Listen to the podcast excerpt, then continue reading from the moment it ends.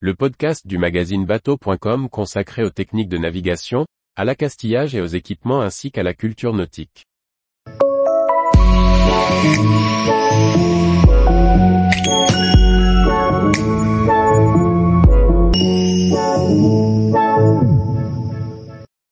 Pourquoi l'eau de mer est-elle salée? Explications et conséquences. Par Maxime le Riche. Cela n'a échappé à personne, l'eau de mer est salée. Mais comment le sel atteint-il nos océans? La salinité est-elle la même partout? Peut-on consommer l'eau de mer?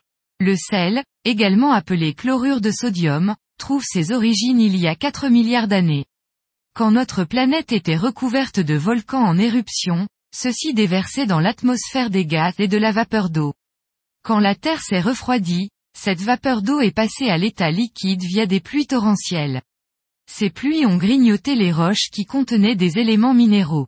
Elles ont alors constitué les océans, y déposant la principale quantité de sel.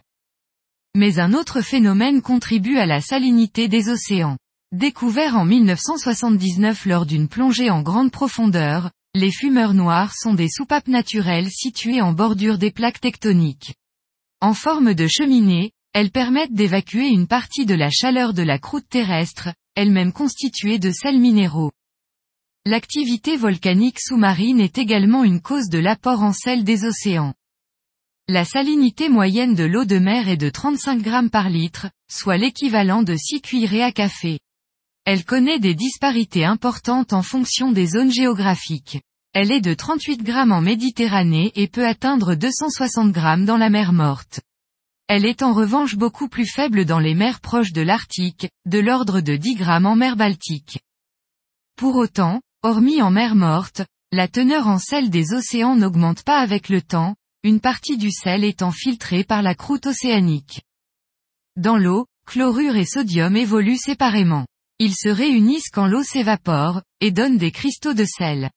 Ce phénomène s'observe dans les marais salants, ou bien sur le pont de votre bateau après une navigation tonique.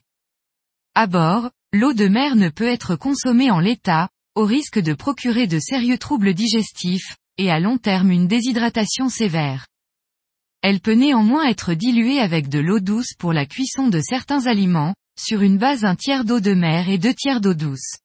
Ce ratio est néanmoins évolutif en fonction de votre bassin de navigation, donc faites un essai avant de vous mettre à dos votre équipage. Tous les jours, retrouvez l'actualité nautique sur le site bateau.com. Et n'oubliez pas de laisser 5 étoiles sur votre logiciel de podcast.